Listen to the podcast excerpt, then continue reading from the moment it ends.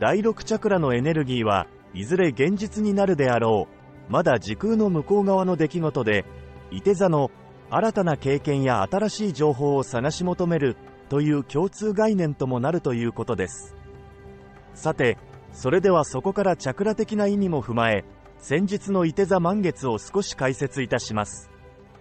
満月は完了や手放し、そして次の新月スタートに向けた準備期間に入ります。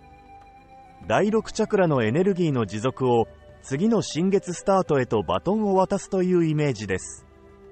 ちなみに次の新月は双子座新月で第5チャクラへのバトンタッチとなります。伊手座満月第6チャクラから双子座新月第5チャクラへのバトンを渡すをさらに詳しくお話しします。満月の感謝手放しから新月のスタートです。そもそも第6チャクラの時点で先を見据えたエネルギーが動きますので、今の自分の先に待っている情報に目線を向けようとしたとき、まずは今の自分にフォーカスして整理整頓が必要になるわけですね。